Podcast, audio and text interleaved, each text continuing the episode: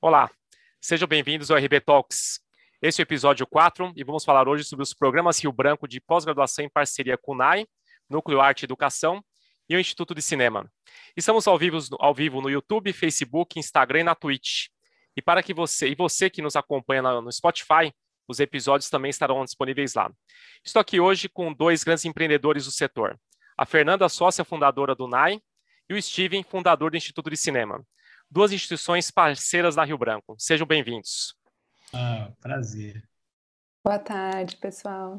Boa tarde. Muito obrigado pelo convite. Opa, nós que agradecemos. E para a gente poder começar esse bate-papo, Fernando, você pode se apresentar um pouquinho para o nosso público e falar sobre o NAI? Sim, claro. Então, eu sou a Fernanda Paião, é, eu sou fundadora do NAI, juntamente com a Leda. É, o NAI, ele é um, um sonho de uma dançarina, né?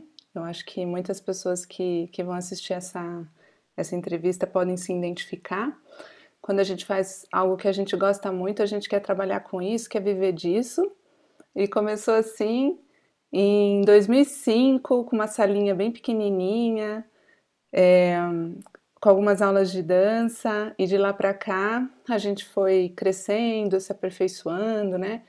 Em 2009, a gente conseguiu autorização para o curso técnico em dança, para formação de professores de dança, e vem trabalhando com isso já desde 2009, ou seja, 12 anos, né? quando a gente começou, o meu histórico na dança é na dança oriental, eu sempre gostei muito da, desse viés da, do movimento com sentido, né? E no, lá atrás, no comecinho, a gente trabalhava com uma outra marca, que fazia muito sentido para nós, né, na época, e que era Shiva Nataraj, Danças e Práticas. Então, em 2012, não, peraí, a gente está em 2021, 2018, a gente percebeu que o NAI, ele não, ele não, tem, não tinha mais um carro-chefe, né, ele não tinha mais uma cara oriental, e aí a gente abarcava várias modalidades de dança e por isso que a gente fez essa é, é, reformulou né a marca e passou a se chamar NAI Núcleo Arte Educação e agora a gente está dando um passo super importante eu estou super entusiasmada com isso que é a parceria com a Rio Branco né a pós-graduação em dança porque a, os nossos alunos que já se formaram, que estão no mercado trabalhando com dança, eles precisam dar um passo a mais também, né? Eles precisam se reinventar, eles precisam é, aprimorar, e por conta disso a gente fez esse desenho dessa matriz junto com a Rio Branco. Estamos aí, vamos começar este ano bem felizes. Muito bacana. E você, Steven, conte um pouco para a gente sobre o Instituto, sobre a sua trajetória também na área. Vamos lá. É, bom, mais uma vez, obrigado e, e, e que bacana estar aqui com vocês conversando. Muito feliz de estar junto de vocês aqui nesse papo hoje.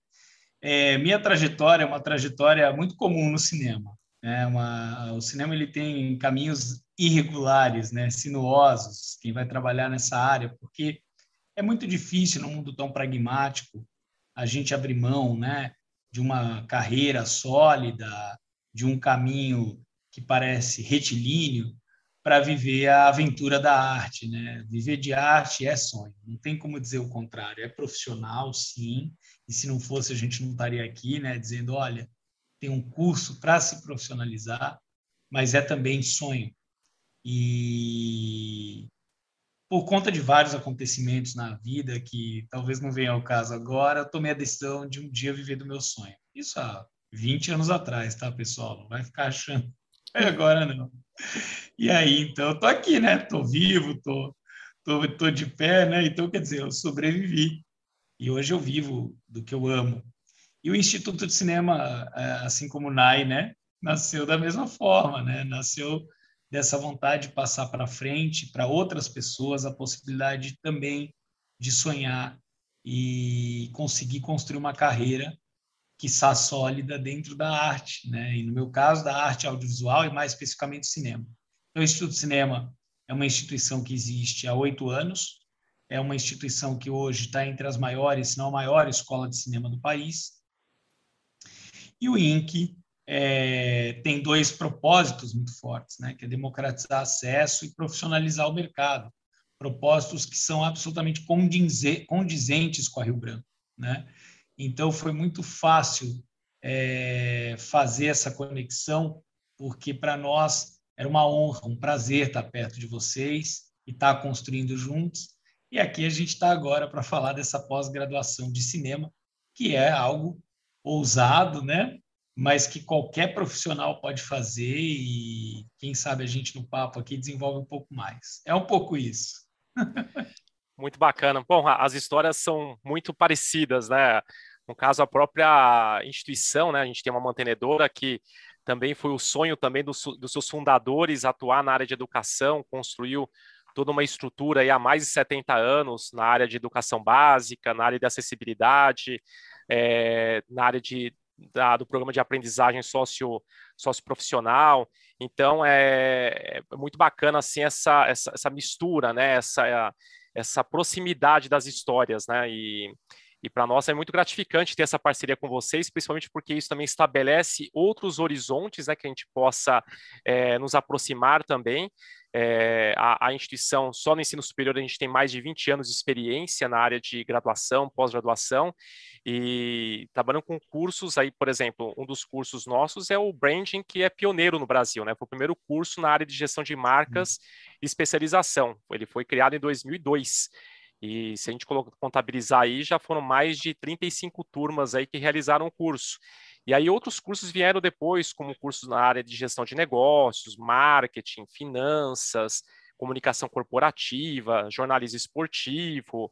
Então, assim, a gente teve uma, uma diversidade grande de cursos e também cursos voltados à área de relações internacionais, que até um dos principais cursos da Rio Branco, que a gente tem aí uma, uma, uma trajetória grande, até, por exemplo, nosso curso de relações internacionais da Rio Branco, ele foi o primeiro do Brasil no ENAD, né, no último ENAD, então, para nós é, é, muito gratificante ter essas possibilidades de estabelecer outros tipos de programas, né, envolvendo principalmente uma linha que a, que a instituição trabalha há muito tempo, que é essa área de gestão dentro da especialização. É isso que a gente vai até poder falar um pouquinho hoje, mesclando um pouco arte, gestão, como que isso pode, é, pode virar um programa de especialização, como a gente a gente está tá falando hoje aqui sobre os programas da Rio Branco e principalmente essas parcerias nossas junto ao NAI, junto ao Instituto de Cinema. Né?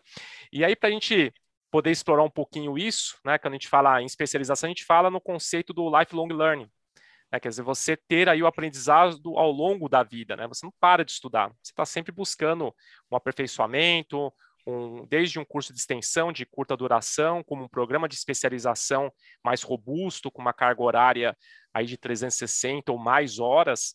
Então acaba sendo muito muito interessante essa essa possibilidade, né, de a pessoa poder fazer várias formações ao longo da vida, né? Então até eu conheço um pouquinho da história do Steven, ele pulou essa parte, né, qual que é a trajetória profissional, mas sabemos que ele já atua em vários setores aí, principalmente na área de educação, e aí é foi empreender, foi em busca do sonho. A Fernanda também, a gente participou de uma live recente, né, Fernanda, sobre a, a sua trajetória, até a, a, importância de você ter feito a especialização, né? O que, que isso mudou uhum. para você, até se você puder com, comentar um pouquinho. Sim. Pois é, bom, a minha primeira formação é comércio exterior, né? Administração com habilitação em comércio exterior. Mas porque na época é, eu tinha é, aquela dúvida que, é, é, que até o Steven comentou, né? Assim, é, viver de dança, viver de arte é muito difícil, né? E é, e é, difícil você conseguir apoio dos seus pais, né? Na época, né? Para você conseguir pagar uma faculdade e tal. Aí eu fiquei pensando assim, não, já sei, eu acho que eu vou fazer administração, porque de repente eu posso montar a minha escola de dança. Aí foi assim que eu, que eu pensei na época e realmente foi o que realmente me ajudou muito, assim, né? No, no processo. E aí depois eu fiz é, vários cursos na área de dança, né, o técnico, especialização e tudo mais.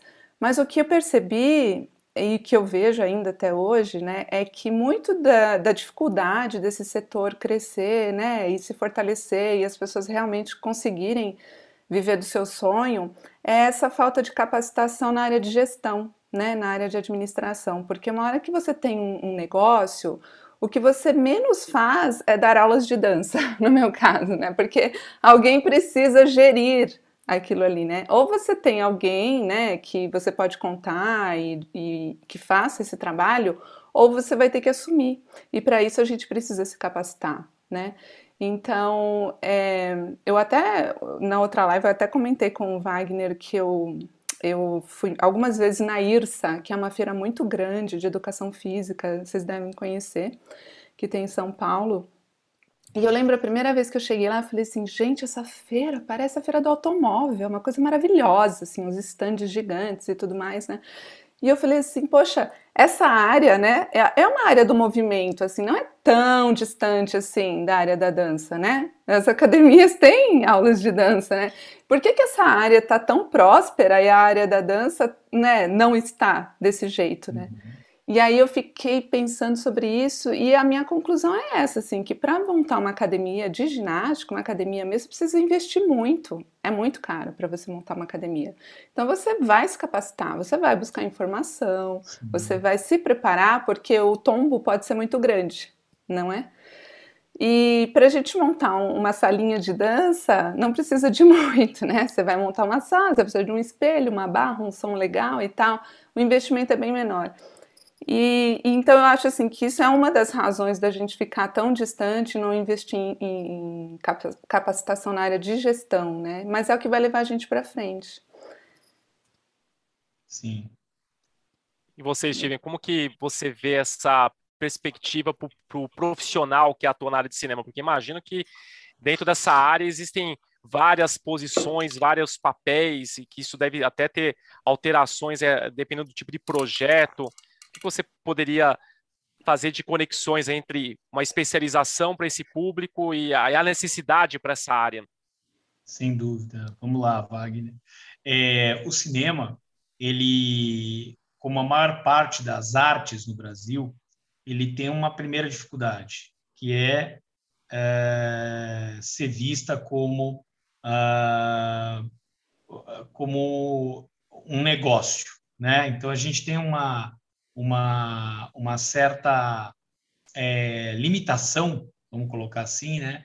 por conta de, de no Brasil a cultura ela está muito desconectada do entretenimento, né? Essas palavras elas têm deslizes semânticos é, na língua portuguesa. Cultura tem muitos significados, né?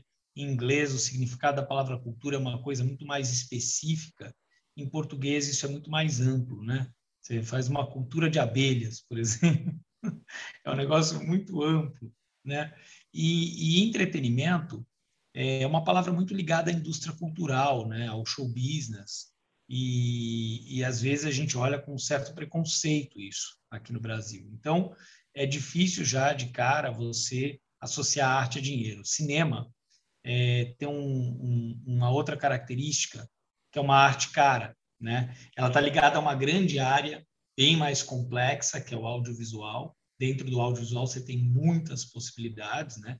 Games, uh, você tem vídeo, você tem streaming, né? E você tem o cinema, que apesar de ser uma parte diminuta do audiovisual, ele é de fato a epítome é, artística, né? A grande referência estética. Quando uma pessoa diz que um audiovisual ficou muito bonito, ela diz ficou com cara de cinema. Tudo bem que morrem uns três Hitchcocks quando alguém fala isso, mas, mas é assim que é, né? E aí, o que, que acontece? Num país de capitalismo tardio como o nosso, uma área que já é periférica pro, pro, como setor produtivo, né? porque ninguém vai enxergar como um core de produção produzir arte. E a gente ainda trabalhando com uma arte tão cara quanto o cinema, as dificuldades elas são enormes. Mas o único caminho para superar essas dificuldades é a profissionalização. Né? Então, no cinema existem 150 profissões, todo mundo pensa que é só direção e roteiro, existem mais de 150 carreiras possíveis dentro do cinema, um universo de carreiras, né? É, a maioria delas bem paga, muito bem paga, inclusive, e você tem pouca possibilidade de se profissionalizar nisso. Então, um profissional que já tem uma graduação e que uh, almeja entrar no cinema, ele fazer uma outra graduação ou ele fazer um curso livre, né? Que muitas vezes o tempo dele é curto, escasso, não vai dar a ele a titulação que ele gostaria. Um curso de ensino superior, de pós-graduação, como que a gente montou aqui, né? É, com toda a excelência do programa, para que você possa se inteirar do que é esse mercado, de como pivotar a sua carreira na direção dele, é essencial. E eu diria até único. Então, é uma coisa que, que a gente faz com muito orgulho, sabendo que quem tiver acesso a esse tipo de é, conhecimento formalizado, é, certamente vai ter mais cartas na manga e mais conhecimento para poder pivotar a sua carreira, se direcionar ao cinema né, e conduzir aí com sucesso uma trajetória. Lembrando que a gente está ao vivo no YouTube, Facebook, Instagram e na Twitch. E acompanhe também as nossas redes, se inscreva-se no nosso canal para você acompanhar os próximos episódios do nosso RB Talks. Relembrando aqui, estamos aqui com a Fernanda, do NAI, o Steven, do Instituto de Cinema, Estamos falando um pouquinho das particularidades, misturando um pouquinho também a experiência de cada um e também a, a importância da especialização dentro de cada área, tanto da dança quanto do cinema. E se a gente generalizar isso para outras áreas, o quanto que é fundamental, né? Nós tivemos o episódio 3, agora nessa terça-feira, que nós falamos a importância da especialização na área de gestão, gestão estratégica de negócios. Então, como que as coisas se mesclam, né? E a Fernanda está falando aqui um pouquinho sobre a parte de gestão, né? Gestão de, de instituições voltadas ao mercado da dança. O Steven falou dentro do setor de cinema. Vamos, vamos detalhar um pouquinho mais a parte de gestão, né? Qual que é a, os princípios básicos, né? Eu vou pegar um exemplo. A minha esposa, por exemplo, ela tem formação na área de educação física e fez especialização na área de dança. Mas ela trouxe e também foi professora de ensino superior na área de educação física. E ela traz que boa parte desses alunos, eles têm como uh, projeto abrir academia, né? Pegando até a mesma linha que você falou, Fernanda. Só que nas estruturas curriculares dos cursos de educação física, não há disciplinas na área de gestão ou de empreendedorismo. Como que, como que fica isso, né? Se a maioria quer ingressar nesse mercado, mas não tem essa formação. Pois é, aí fica na sorte, né? Se a pessoa dá sorte, o negócio dá certo. Não, isso realmente é uma coisa que é, é muito é, escasso né, na, na nossa área, né? Eu acho assim, bom, tudo bem que eu sou formada em administração, então eu vejo administração em tudo, né? Aquela que administra até a minha agenda, a, a conta, tudo, né? Mas assim, quão é importante da gente ter essa auto-organização, assim, essa autodisciplina, né? De, de ter um mínimo, um norte para onde você está indo, né?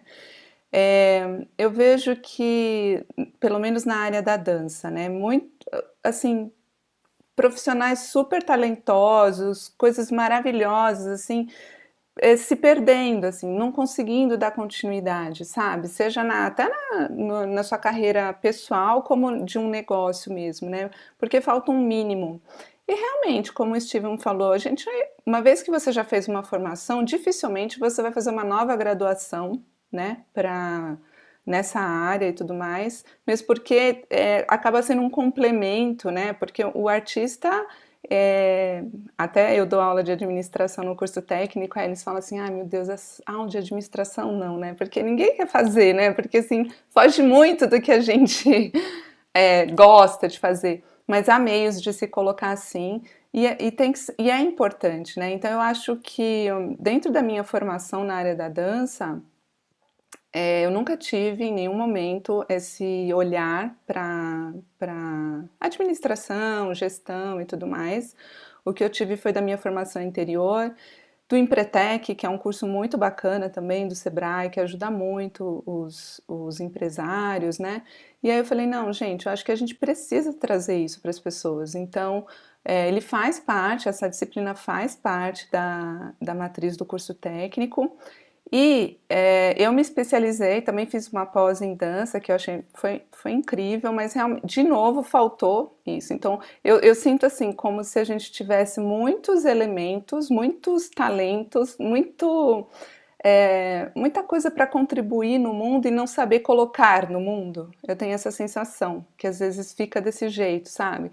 Tá bom, mas como que eu vou colocar? Como que eu vou oferecer meus talentos? Como que eu vou ter um mínimo né, de, de garantia de sustento? Porque isso faz com que as pessoas abandonem seus sonhos, né? Fala assim, não, não, não dá para mim, né? Não vou, não vou fazer porque eu não consigo viver disso. E aí, logo depois que eu terminei essa, essa especialização, eu falei: não, a gente precisa montar, eu preciso montar alguma coisa que inclua esse olhar, que tenham matérias como, por exemplo, como elaborar projetos. Não é uma coisa fácil elaborar projeto, não é, Steven? Você acha fácil é, elaborar um projeto? Com certeza. É super difícil como identificar oportunidades, né? Porque de repente a gente só está olhando, ah, vou dar aula em escola de dança, em academia, mas e no ensino fundamental, né? A gente tem uma lei aí que coloca Sim. obrigatoriedade, né? Você sabe o que, que é? Só desculpe te interromper. Eu acho, que, é, eu acho que é uma loucura que a gente vive na educação, porque o tempo inteiro se fala que é uma educação voltada para o trabalho. Educação para é. o trabalho, educação para o trabalho, educação para o trabalho. Talvez, de fato, até seja uma educação para o trabalho. Mas não ensina nenhum profissional a escolher sua carreira ou projetar sua carreira né, em horizontes de crescimento, criando um plano de ação, planejamento estratégico da própria carreira. Isso praticamente não existe. Mas a gente vive uma outra situação, que é o fim do trabalho. Né? Então, a gente está vivendo a quarta revolução industrial, uma mudança muito profunda dos sistemas produtivos. A gente está passando por um processo de transformação profunda, né, nesse sentido, e a, a, a educação formal, que já não prepara para o, o, o, o, trabalho, né? Uhum. É, também não prepara para que você seja um empresário. Então, é muito comum um indivíduo ele é, é, se nutrir de um curso, né, se nutrir de um, um, um, conhecimento formalizado, não saber o que fazer com aquilo. Né? A gente sempre teve essa preocupação no Instituto, e óbvio que isso está na pós, né, de ser um curso voltado para que você também pense a sua carreira ou até um negócio a partir daquele conhecimento. Isso implica em você aprender a fazer a gestão. Isso implica você saber se inserir naquele mercado profissional, fazer as pontes com os profissionais certos, né? Então, na verdade, nós estamos falando de um conhecimento é, que, infelizmente, a gente não encontra na maior parte dos espaços. Os cursos terminam, o aluno fica numa espécie de limbo, Isso. onde ele não consegue tomar a decisão do para onde isso ele vai. Mesmo. Né? Isso precisa ser solucionado. E a é. solução para isso está dentro dos próprios cursos, pensando como o aluno aplica aquele conhecimento na prática ou na direção de montar um negócio, fazer negócios uhum. na área cultural, ou construir a sua carreira, que é algo que vai levar 5 a 10 anos para se consolidar. Sim. Ele não pode achar que depois do curso formado ali, um ano depois, a coisa se resolveu. Não é simples assim. Né? Então, passar todos esses caminhos das pedras é poupar muita dor de crescimento, é, é, é literalmente você encurtar a curva de aprendizado daquele indivíduo né? E, claro, é, é, tornar tudo muito mais prático, mais pragmático, né? E, e adequado. É, é, muito difícil alguém se frustrar, porque você está mitigando as possibilidades de frustração daquele indivíduo a partir de conhecimentos paralelos que são fundamentais para se desenvolver naquela área, né? É, e eu acho, inclusive, que o, o, ganho que a gente tem, além né, dos profissionais e do curso em si, é a rede de contatos que a gente faz. Eu, por exemplo, fiz muitos contatos nos, nos, na pós que eu fiz e no, no, curso técnico, e isso abre campos de atuação, parcerias, né? Então, assim, é muito rico e a gente consegue ver novas formas de atuação através né, disso, dessa, dessa troca entre os profissionais da área, né? É, eu acho que esse é um ponto comum né, dos, dois, dos dois projetos, dos dois cursos de pós-graduação, porque ambos têm essa entrada na área de gestão. Né? Então, pega, por exemplo, a estrutura curricular do curso de cinema.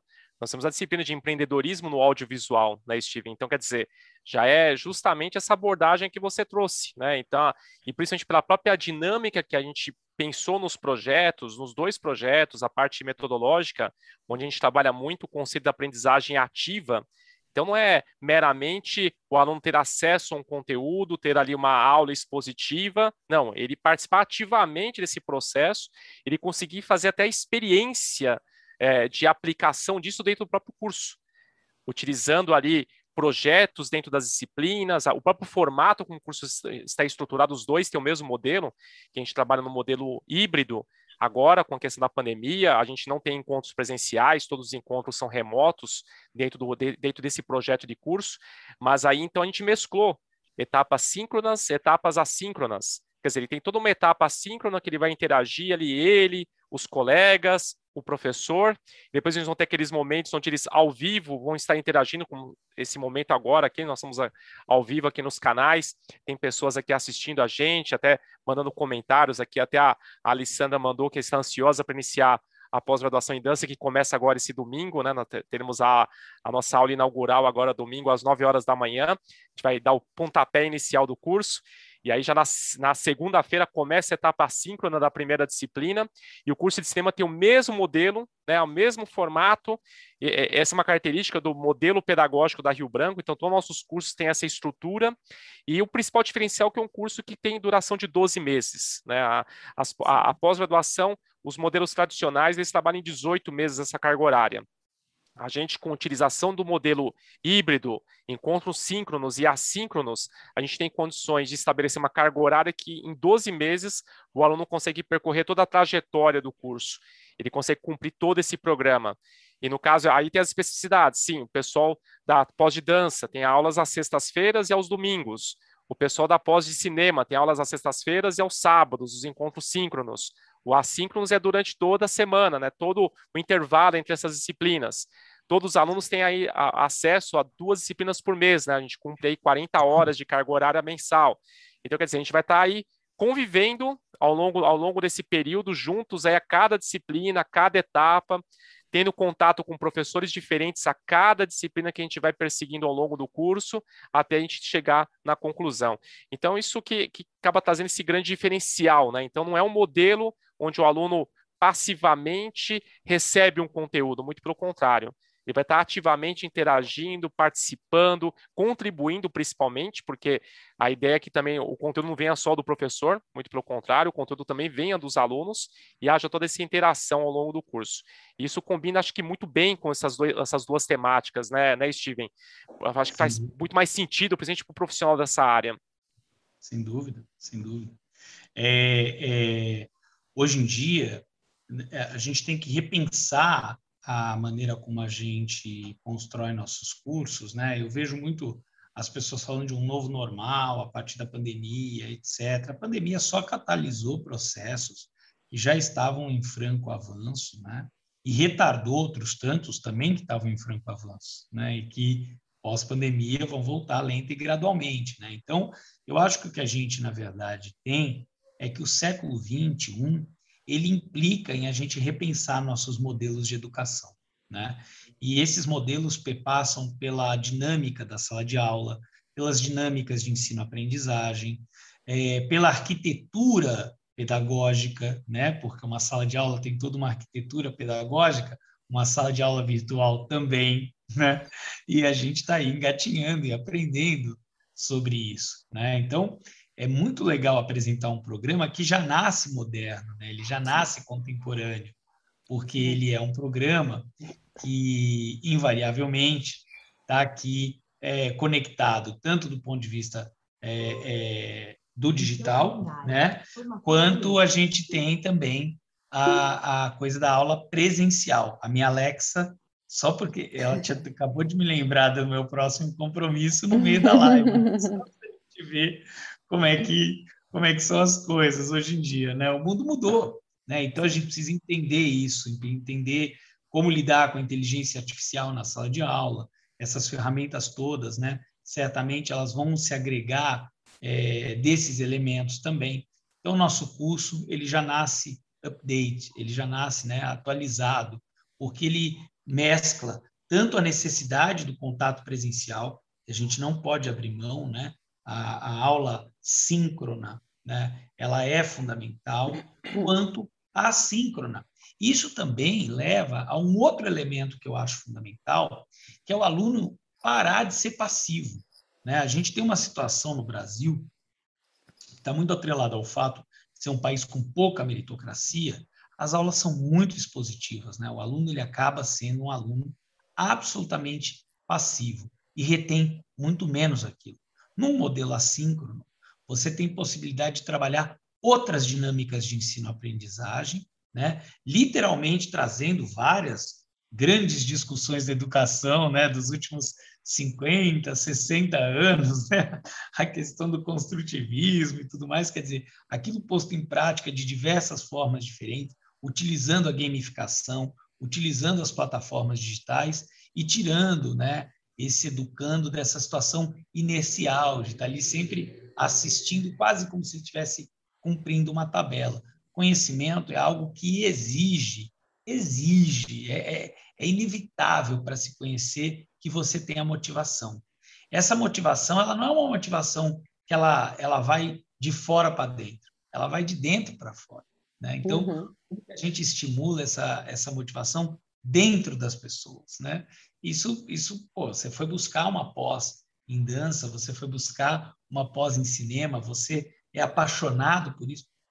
Como é que você coloca isso para fora, né? Como é que você se dedica a isso de maneira menos passiva? São cursos que claramente estão muito mais adequados, né? A essa nova realidade de um aluno menos passivo. Curioso, né? Um mundo mais digital e um aluno menos passivo, né? É esse o futuro que a gente é, entende que vai ser o futuro da educação.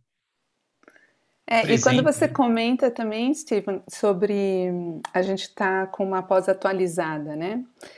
É, a gente tem trabalhado com a Rio Branco no, nesse projeto já há mais de um, acho que foi no começo do ano passado, não foi, Wagner? Que Sim. a gente montou, né, o, a matriz e tudo mais. E aí veio a pandemia, a gente ficou naquela dúvida é um mês, dois meses, né? Aí foi passando, aí a gente foi adiando.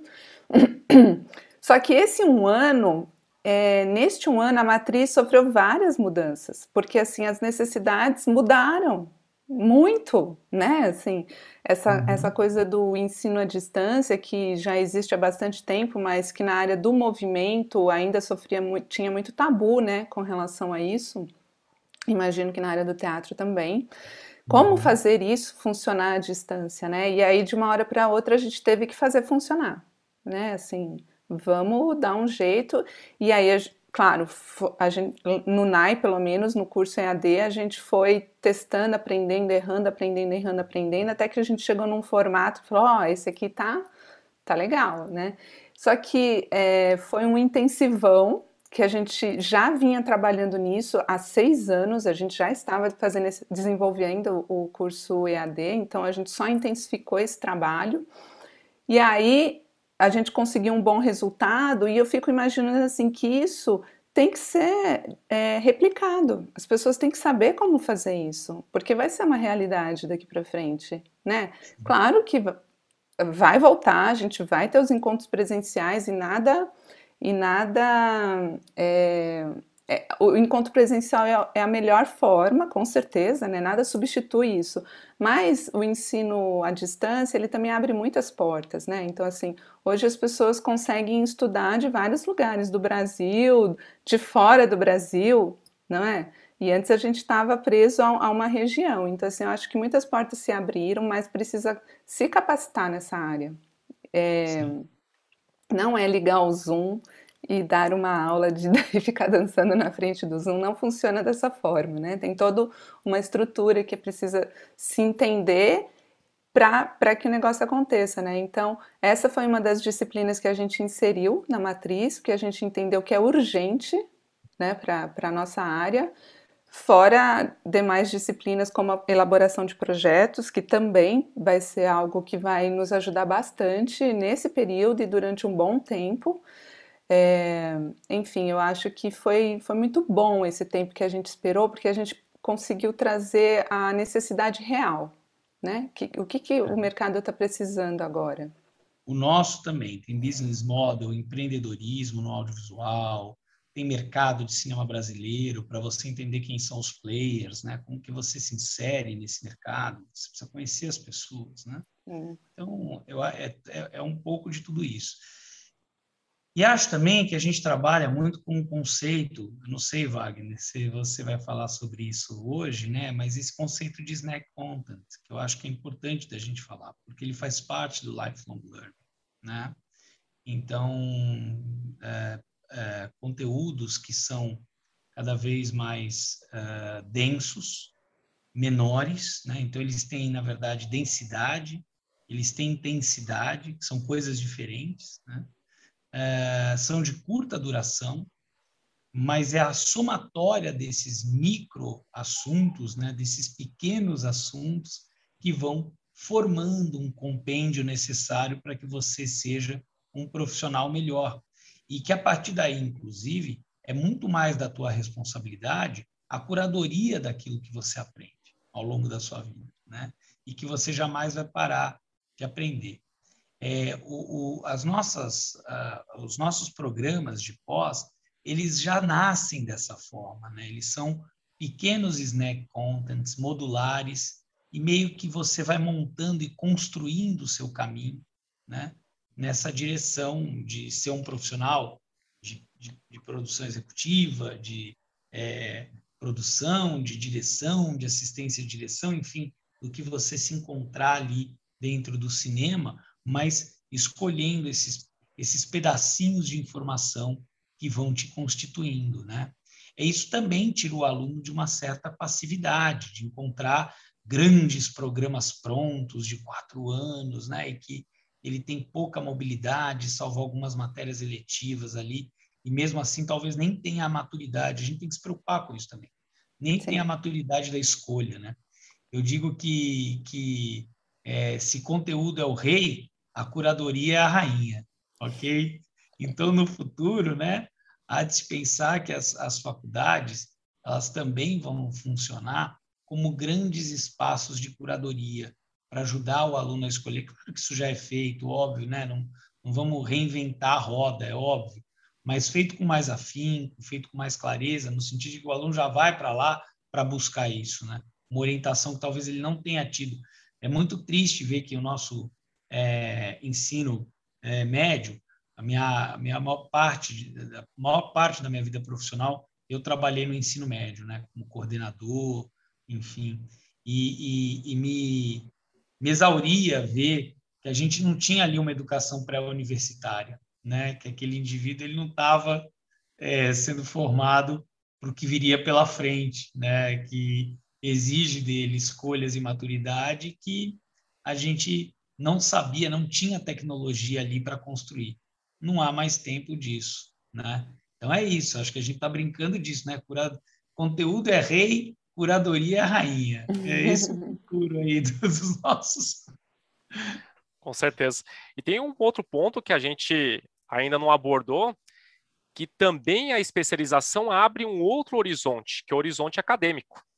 É, a pessoa Sim. que faz um programa de especialização lato senso, seja em dança, seja em cinema, ou, ou, nos outros cursos da Rio Branco, ou qualquer outra uhum. especialização, isso habilita a que ele possa ter uma atuação acadêmica. É. E nos programas da Rio Branco, para quem tem esse interesse, nós disponibilizamos inclusive uma disciplina na área de didática do ensino superior, que ele faz isso como é, adicional ao curso, quer dizer, ele faz a estrutura curricular base do curso de dança, do curso de cinema, e se ele quer colocar um pé, assim, dar um passo na área acadêmica, ele pode, inclusive, fazer essa disciplina à parte. Então, acaba sendo uma uhum. opção. O próprio título já permite ele atuar dentro do ensino superior, por exemplo. Mas a gente sabe que ele precisa ter outras competências desenvolvidas também, outros conhecimentos na área de didática. Então, a gente também disponibiliza essa possibilidade. E nessa área acadêmica, tanto na área de cinema quanto na área de dança, também abre um outro um outro cenário, um outro mundo de possibilidades, de oportunidades com uma titulação lato senso. Né? Mas... O outro ponto também que tem. Pois não, Steve.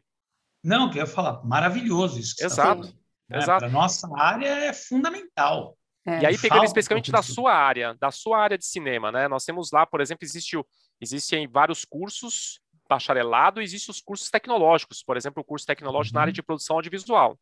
Uhum. Aí, às vezes, até alguma dúvida de algumas pessoas falam assim: ah, mas eu fiz tecnológico, eu posso fazer pós-graduação? Pode fazer.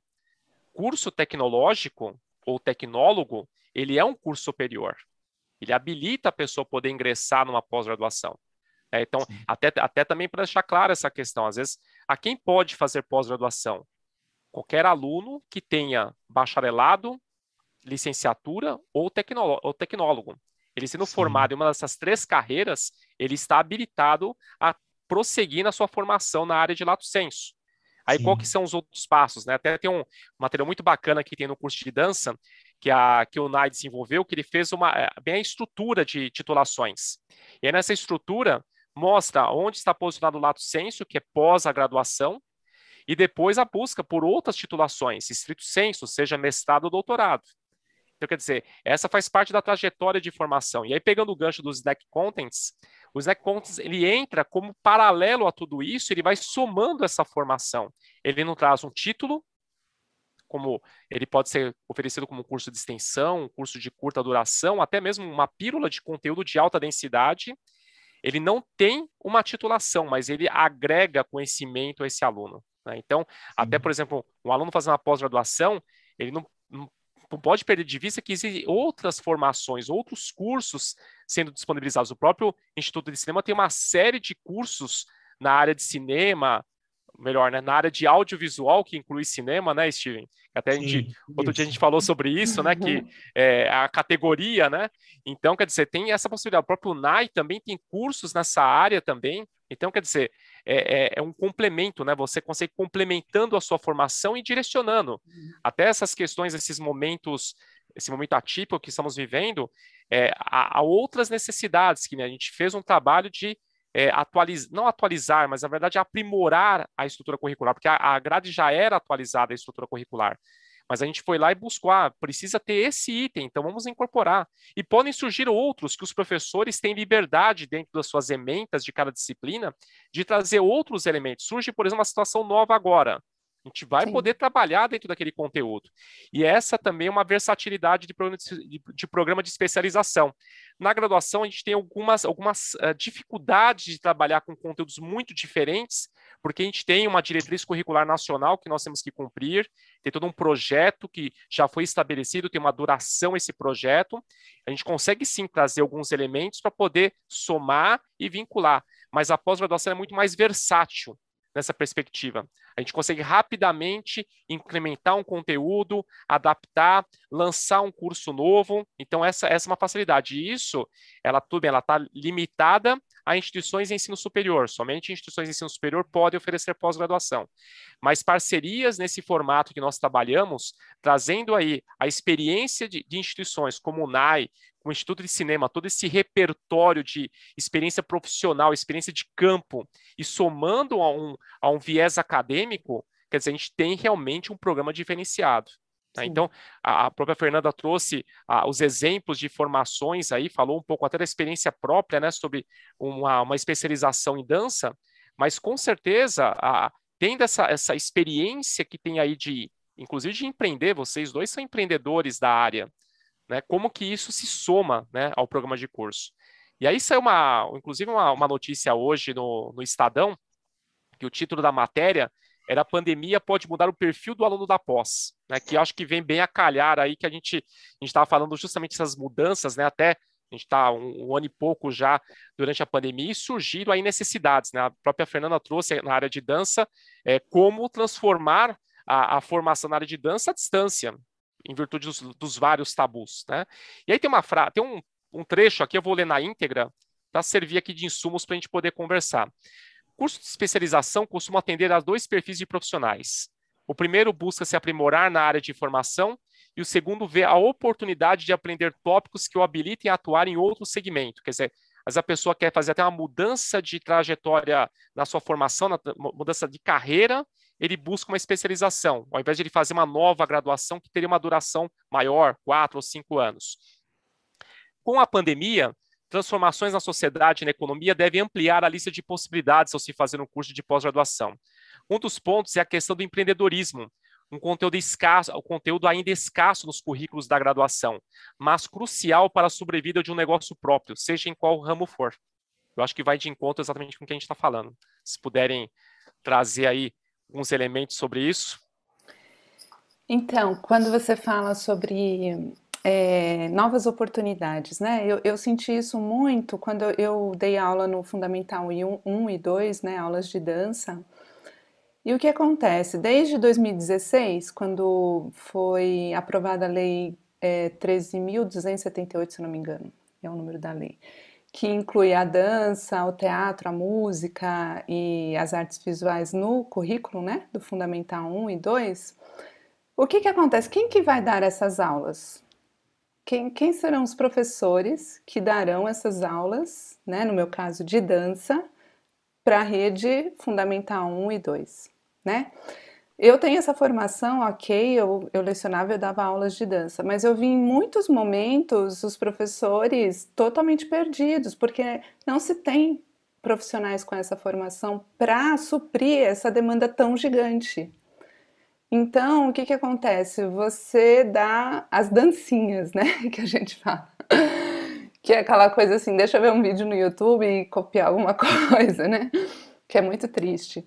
Mas enfim, é, o curso de, de, especialização ele ajudou muito a alguns profissionais algum, né, que já são licenciados, até pedagogos de várias áreas, né, para que eles pudessem é, dar essas aulas. Eles precisam, eles precisam de bagagem, eles precisam de conteúdo, eles precisam de vivência, né?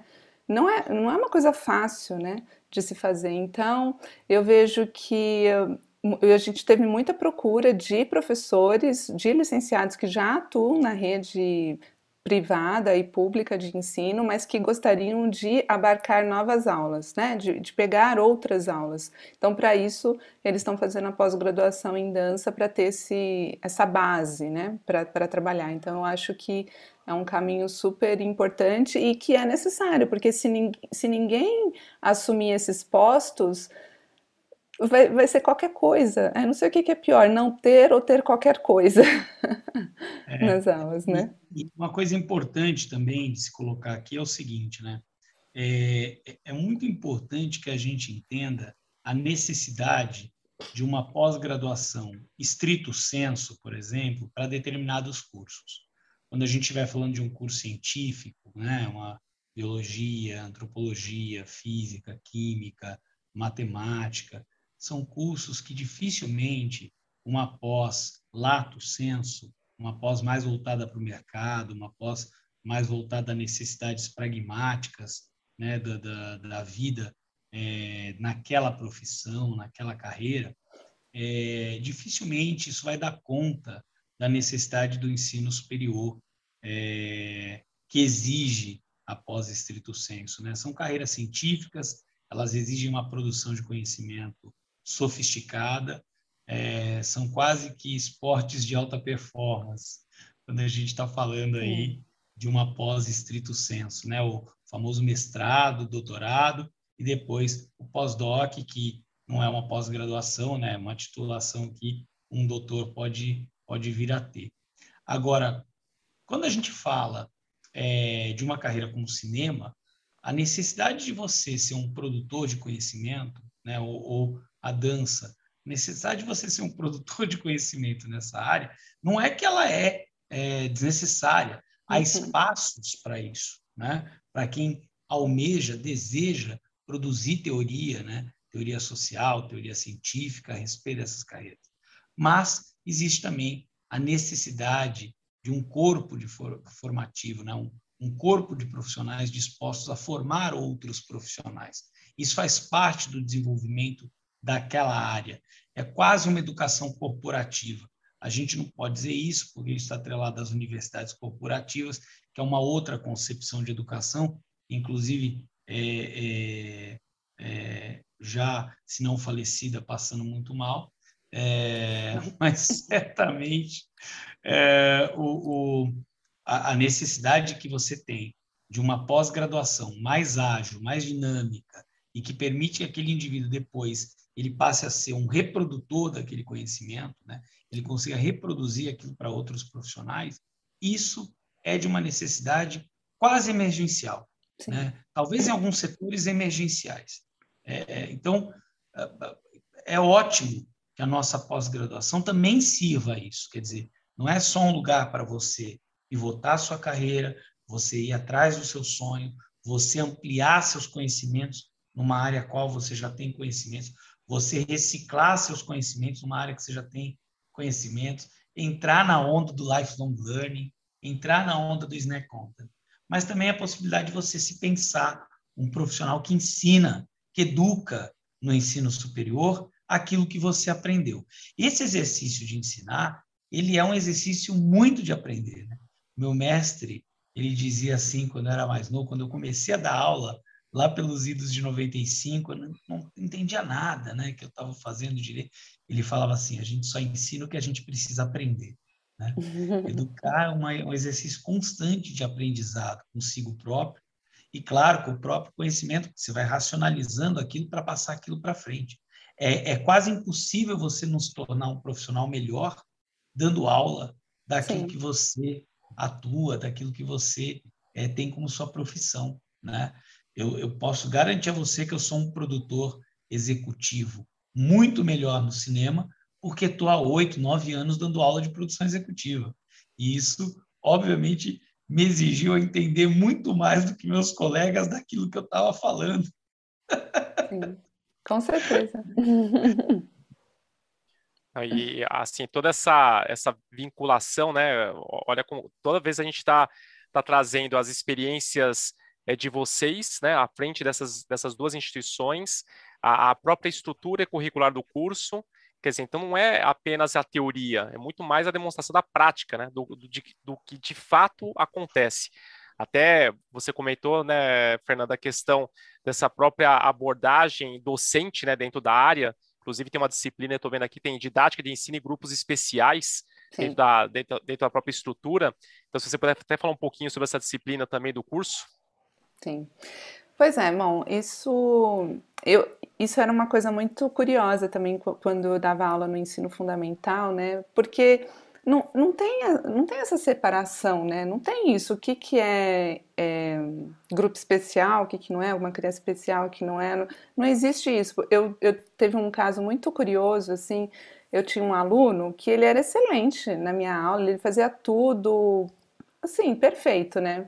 E aí, participando de uma reunião pedagógica, a professora de classe falou assim: ah, porque a gente, né, o aluno tal, ele é um aluno de inclusão. Aí eu falei assim: um aluno de inclusão? Como assim, um aluno de inclusão, né? É, porque ele tinha é, uma certa dificuldade em algumas áreas que não se refletia na minha área. E aí isso eu, eu fiquei pensando, falei, o que, que é ser um aluno de inclusão? A gente precisa ampliar demais esse conceito, assim, né? Porque é, são habilidades diferentes, algumas algum, com mais dificuldades, outros com outras, mas assim, enquanto a gente olhar com esse, fazendo grupos, eu acho que dificilmente a gente vai conseguir é, lidar com esse indivíduo a gente precisa olhar para o indivíduo e para aquilo que ele consegue e aquilo que ele não consegue fazer. Tem um trabalho incrível. É, de uma companhia em São Paulo que trabalha, é, eles chamam de balé dos cegos, né? Mas na verdade é, é um nome, eu não lembro o nome da companhia, mas é maravilhoso o trabalho que se faz, maravilhoso o trabalho que se faz, sabe? Assim, tem também, acho que o Steven vai conhecer o a Oficina dos Menestrais, né? Que tem o Sim. Noturno Cadeirante. Maravilhoso Sim. esse trabalho também, né? E, e são tão poucos assim na nossa área que eu falei, gente a gente precisa trazer esse olhar e, e, mostrar todas as possibilidades né, que a gente pode fazer e que não, não existe essa diferença. A gente precisa pegar o que o, que o outro tem para oferecer e fazer a limonada, né? Então, por isso que essa disciplina foi inserida no curso. Muito bacana. Bom, a gente está se aproximando aqui do, do final aqui da, da nossa nosso bate-papo aqui. E eu queria aproveitar esses minutinhos finais aqui pensando o seguinte: aquela, aquela pessoa que está ainda em dúvida de buscar uma especialização, seja na área de dança, seja na área de cinema, queria ver um pouquinho de vocês. É, qual o recado que vocês dariam a essa pessoa que terminou a graduação, pode ter sido agora ou até um pouco mais, um pouco mais de tempo, uns dois, três, quatro, cinco, independente do, do tempo, mas que agora está buscando dar uma, dar uma guinada aí na sua carreira. Eu vou inverter um pouquinho a ordem aqui, vou começar pelo Steven, como, como que, qual recado você daria para essa pessoa, Steven? Vamos lá. É, como eu disse no começo né, do nosso papo, eu acho que viver de arte é sim viver de sonho, né? É sim você viver de propósito, né? É muito difícil você achar que você vai trabalhar com arte sem propósito, porque a arte é uma militância, né? Por que, que ela é uma militância? Deixa eu explicar isso bem é, e rápido é porque você está contribuindo para o patrimônio material do país todos os dias que você acorda, e é isso que permite que a experiência antropofágica do brasileiro, né, dele se ver na tela, se ver no palco, é, faça com que ele se entenda melhor. E isso é o elemento fundamental da fraternidade quando a gente pensa no Estado liberal. Né? Lembra, liberdade, igualdade, fraternidade? A fraternidade se constrói através da cultura. E você passa a ser um agente, né? alguém que toma decisões todos os dias na área cultural do seu país. Então, só por isso já é sonho, só por isso já é propósito. Né? Então, você ter a oportunidade de viver de um propósito na sua vida, deixando claramente um legado todos os dias que você acorda, cada peça que você muda, cada projeto que você se envolve, fica ali um legado para a humanidade. Qual é a profissão que vai ter o privilégio de dizer uma coisa como essa? Claro que existem profissões incríveis, né? Existem quem lança foguetes, quem cura o câncer, quem opera pessoas, tudo isso é muito nobre e claro que deixa legado também, mas a nossa deixa esse. Então, de cara, para mim esse é o maior incentivo. Vem trabalhar com algo com o qual todos os dias você vai acordar sonhando e movido a propósito. A segunda coisa é que você está caminhando na direção de uma profissionalização de um setor. É um oceano azul, há uma necessidade enorme de profissionais que são mais preparados, que estão ali pensando aquele setor com mais profundidade, com mais conhecimento e que estão dispostos a passar isso para frente e aplicar de maneira orgânica né, no dia a dia dos negócios culturais. Então, é, essa é uma segunda motivação, sem dúvida nenhuma, porque às vezes você é até um, um engenheiro, um advogado, e você fala: não, peraí, eu vou me especializar nisso aqui e eu vou pegar minha vida pregressa e conectar com esse futuro. Né? E isso é, para mim, um, um, privilégio, né? porque há, há muito pouco tempo atrás era inimaginável você poder fazer isso, e ainda mais num tempo tão rápido.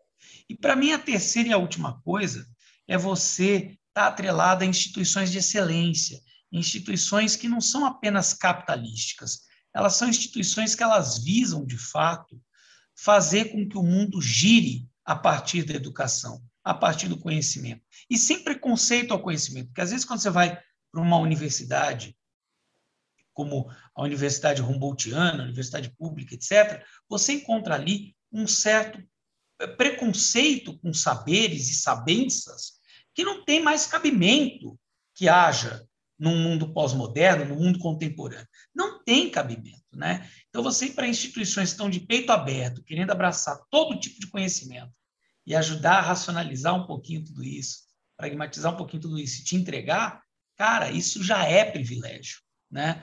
Então, para mim, são três motivos, né? Essenciais, é, três, três razões essenciais para você buscar os nossos programas e tentar fazê-los, porque eu tenho certeza, é impossível não sair satisfeito.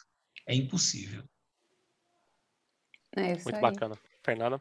Eu vou somar um quarto motivo aos que o Steven falou, que é o momento. Eu acho assim que a gente está num momento que parece ser um momento dificílimo, e é, realmente é um momento dificílimo, mas é na adversidade que as oportunidades aparecem, que a gente tem grandes ideias, que a gente se mexe, que, que você olha para possibilidades que antes a gente não estava olhando.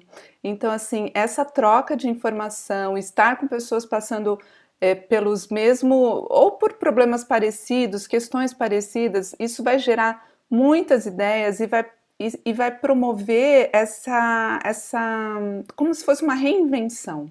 Como Sim. que a gente vai fazer daqui para frente? Como que eu posso fazer dar certo? Como que eu posso colocar meu talento no mundo agora, nesse, com esse novo olhar, né, com essa nova forma de viver, com essas, essa Uh, as, pessoas, as pessoas estão sofrendo, né? Vamos dizer, a gente está passando por um sofrimento intenso e a arte é o que vai ajudar a gente sair disso é assim, é um canal, é o que vai, vai ajudar a gente é, ter uma sanidade mental novamente, né? Que todo esse isolamento, todo esse medo, todo esse terror que a gente tem passado, é, é, é, só assim que a gente vai conseguir sair. Então, eu de verdade, acredito que para nós, na nossa área, vai ser muito promissor, mas a gente precisa saber para onde ir, pra, por onde começar. Robô, algoritmo, inteligência, inteligência artificial não dança. Robô, algoritmo, inteligência artificial não faz cinema. É verdade. É verdade. Ajuda, ajuda a é. dança ajuda o cinema. Compõe, acrescenta, traz. A gente tem que abraçar e ser abraçado pela tecnologia. Sim. Mas a criatividade é uma das principais carreiras do século XXI e haja visto nesse momento pandêmico a necessidade do entretenimento, Sim. né? Quando a Terra para, né? O dia Sim. em que a Terra parou, todo mundo precisou, né? Da dança, da música e do cinema. Então, mais motivo do que esse, né? Acho que o seu motivo é muito superior aos meus três. Não, complementou, né? A gente conseguiu fechar aqui. Mas é de verdade, isso. eu acho que não é uma opção. Né? A arte não é uma opção. Ela é, é essencial. Exato. Muito bacana, muito bacana. Bom, chegamos aqui ao fim da nossa, da nossa transmissão aqui. Eu quero agradecer a presença de você, Fernanda, do Steven, que trouxeram várias contribuições sobre o tema, do porquê fazer um curso de pós-graduação, como podemos relacionar a arte, a gestão, e principalmente em momentos desafiadores como estamos vivendo. Né? E a nossa transmissão ficará gravada em nossas redes sociais, Aproveito para deixar o um recado para vocês. Não deixe de se inscrever no nosso canal no YouTube, para ficar por dentro dos próximos episódios. E se você gostou, curta, compartilhe, para que mais pessoas possam assistir e nos ajudar na produção de conteúdo sobre os mais variados assuntos, na área de educação, Sim. gestão, direito e relações internacionais. Um grande abraço para vocês e até a próxima. Até a próxima. Até a próxima. Grande prazer. Tchau, tchau. É um prazer.